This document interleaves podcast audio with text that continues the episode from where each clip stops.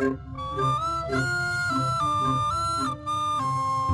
Olá! Já aconteceu alguma coisa estranha na vossa vida em 2019? Não?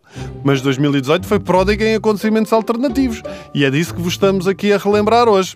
Há um que me chamou a atenção por vários aspectos. O alegado envolvimento de Donald Trump com uma atriz porno, Stormy Daniels, ou em português, a Daniela Tempestosa. Engraçado, como em inglês Stormy Daniels é um nome claramente porno, em português Daniela Tempestosa parece uma série do canal Panda ou uma personagem do Harry Potter.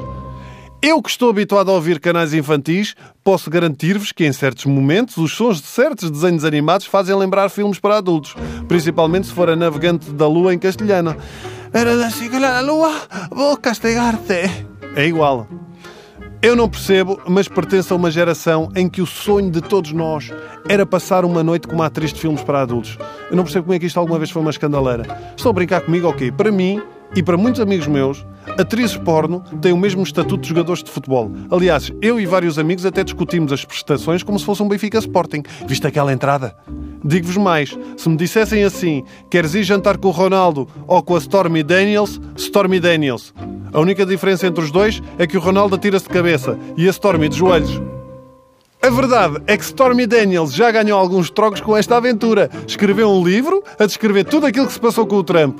Eu acho que teria muito mais graça se o livro da Stormy tivesse sido escrito pelo Pedro Chagas Freitas, com frases do género.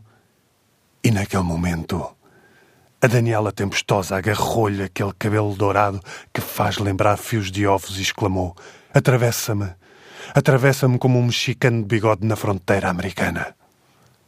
O mais engraçado é que há cerca de três semanas Stormy Daniels foi condenada a pagar 257 mil euros a Donald Trump por gastos pelo processo, como se já não tivesse sido pena suficiente passar uma noite com o Donald Trump.